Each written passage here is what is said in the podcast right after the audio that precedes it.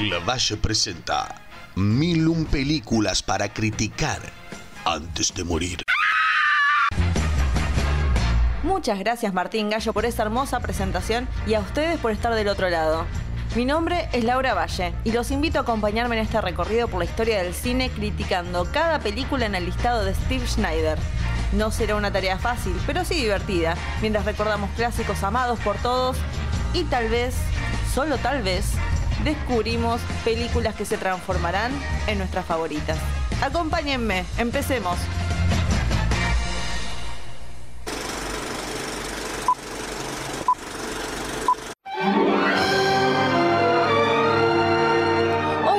Podemos hacer una trifecta cinéfila. Y esto se debe a que no solo estas tres películas tienen al mismo director, sino que dicho director las protagoniza con un mismo personaje que tiene un bigote que no cae muy simpático en la historia mundial. En promedio, estas tres películas tienen un 100% en Rotten Tomatoes con un crítico diciendo, su deseo de ser más serio que comediante lo ha llevado a priorizar sentimiento a diversión que realmente no es una crítica mala. ¿Qué tiene que quiera priorizar el sentimiento a la diversión? No me parece nada, nada malo. Pero bueno, una persona sin sentimientos ser ese crítico.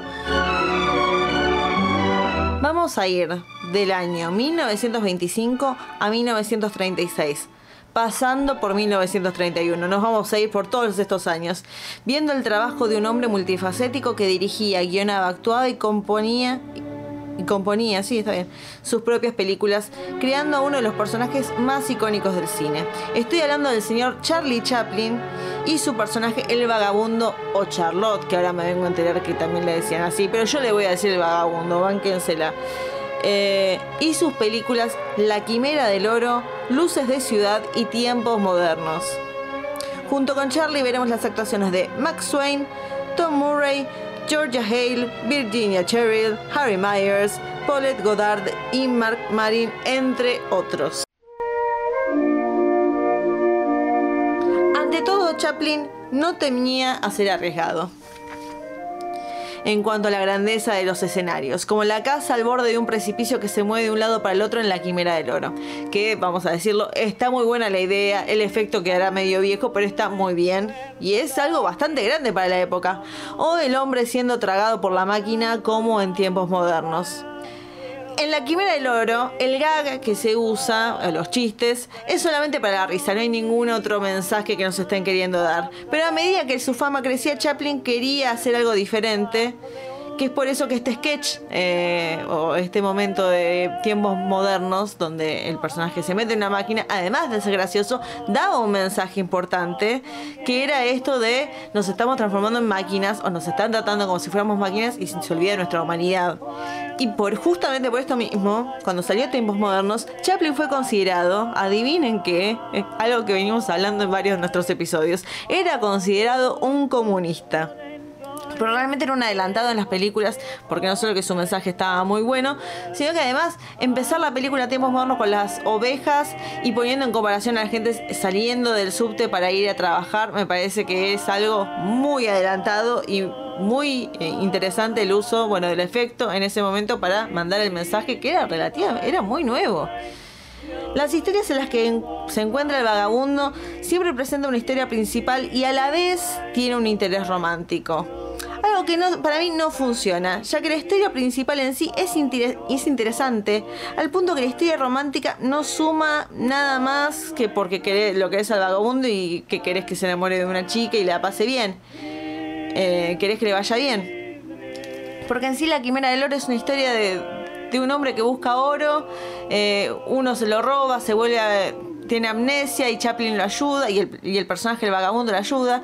Y en el medio de otra historia de amor con, con esta chica que es una prostituta, pero a mí, no, cuando llega la parte final del momento romántico, a mí me da lo mismo, yo estoy contenta por él que consiguió el oro. Y lo mismo en tiempos modernos, creo que la historia en sí era interesante del vagabundo eh, siendo acusado de, comunista, siendo metido preso. Por Hay una historia aparte de esa chica que, que se queda medio huérfana eh, y está bien, pero realmente la historia principal es más interesante. Ahora, eso sí, y ahora esto quería llegar. En City Lights, Luces de Ciudad, eh, es realmente una comedia romántica. La historia principal es la historia de amor.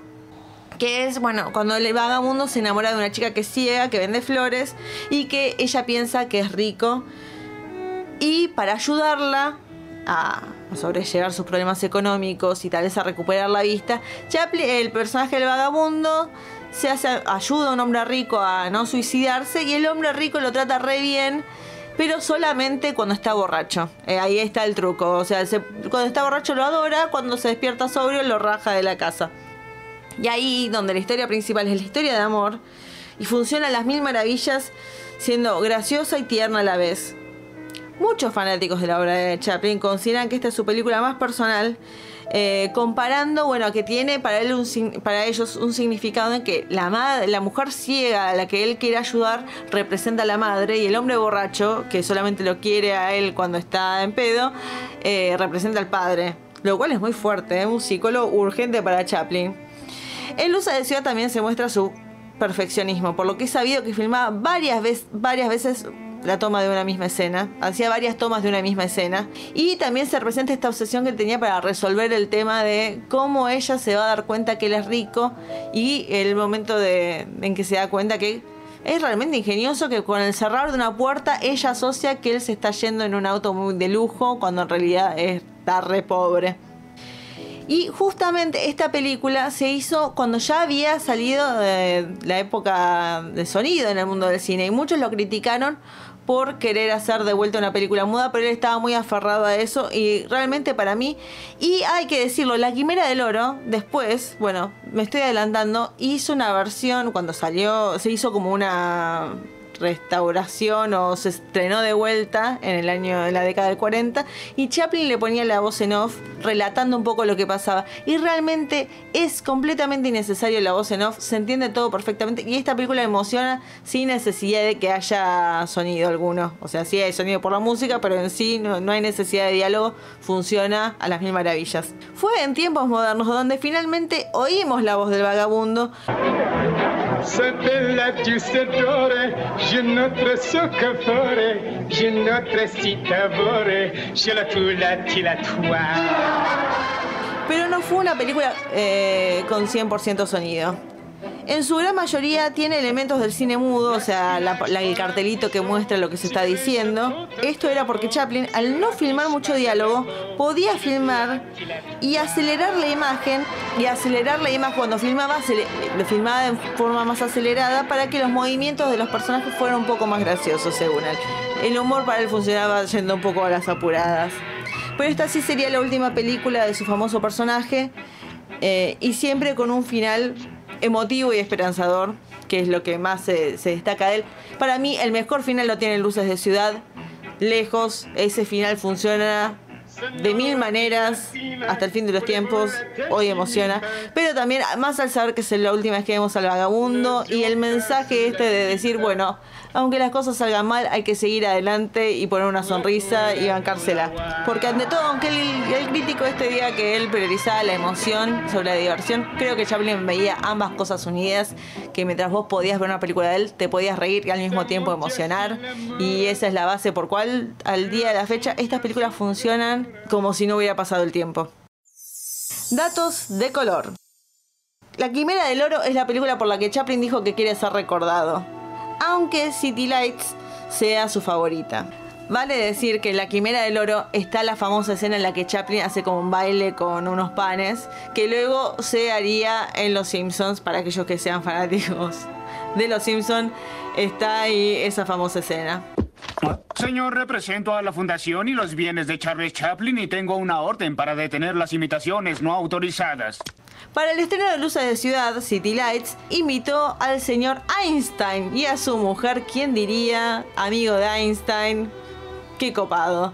La producción de Luces de Ciudad fue de tres años, pero solamente la filmación duró 180 días. O sea, el resto del tiempo era un perfeccionista Chaplin, la verdad, ¿eh? porque se obsesionaba a tal punto que sus películas duraban tanto hasta que él sintiera que estaban perfectas. La inspiración de tiempos modernos vino de una conversación con el señor Gandhi. Chaplin y sus amigos, la verdad es una cosa de locos. Con amigos como esos, ¿cómo no te ver bien? Ah, y hay que decirlo, dije que era un innovador y me olvidé de mencionar que en tiempos modernos hay una escena, yo creo que, no sé, quiero decir que es la primera vez que se hace, donde Chaplin consume merca sin quererlo y eso es algo que se funciona hasta el día de hoy donde hay un personaje en una película que toma drogas sin darse cuenta y el efecto de las drogas en ellos. Chaplin innovó hasta en eso, le decían comunista pero tendría que haberle dicho marquero. no, mentira, mentira Chaplin, te quiero. Películas para recomendar. Yo pensé y la vi pensando que está en el listado y no puedo creer que no esté la película de Kid, también dirigida por el señor Chaplin, eh, donde se encarga de cuidar a este bebé y lo, cuida durante muchos años y está esa famosa escena que Nen está llorando pidiendo por él. Es muy emotiva la película, funciona en muchos niveles. Eh, y nada, deberían verla. Y también vean eh, la película Chaplin, que está protagonizada por el señor Robert Downey Jr., que van a descubrir un poco más la historia de este hombre que realmente era un obsesivo, un perfeccionista, eh, un hombre muy complicado, como todo comediante de la época. No se metan con comediantes, son muy jodidos, pues yo qué sé. Eh, pero sí, esas son las recomendaciones para ver después de esta trifecta.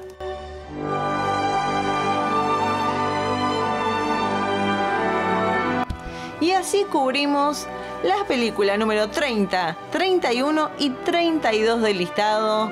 Tres películas en un solo programa, la verdad que es un logro de medida es muy importante esto, porque solamente ahora nos quedarían 969 películas para criticar. Queda una más de Chaplin, ¿eh? quiero avisarles, no, no lo terminamos todavía con él, pero esta sería aparte una, que una que nos tiene al vagabundo, por eso la estoy dejando afuera. Pero sepan que en algún momento nos volveremos a cruzar con este gran director y actor. Pero, ¿qué vendrá en el próximo capítulo? ¿Qué vendrá en el próximo episodio? No lo podremos saber pero sepa que nos veremos y que será hasta la próxima película.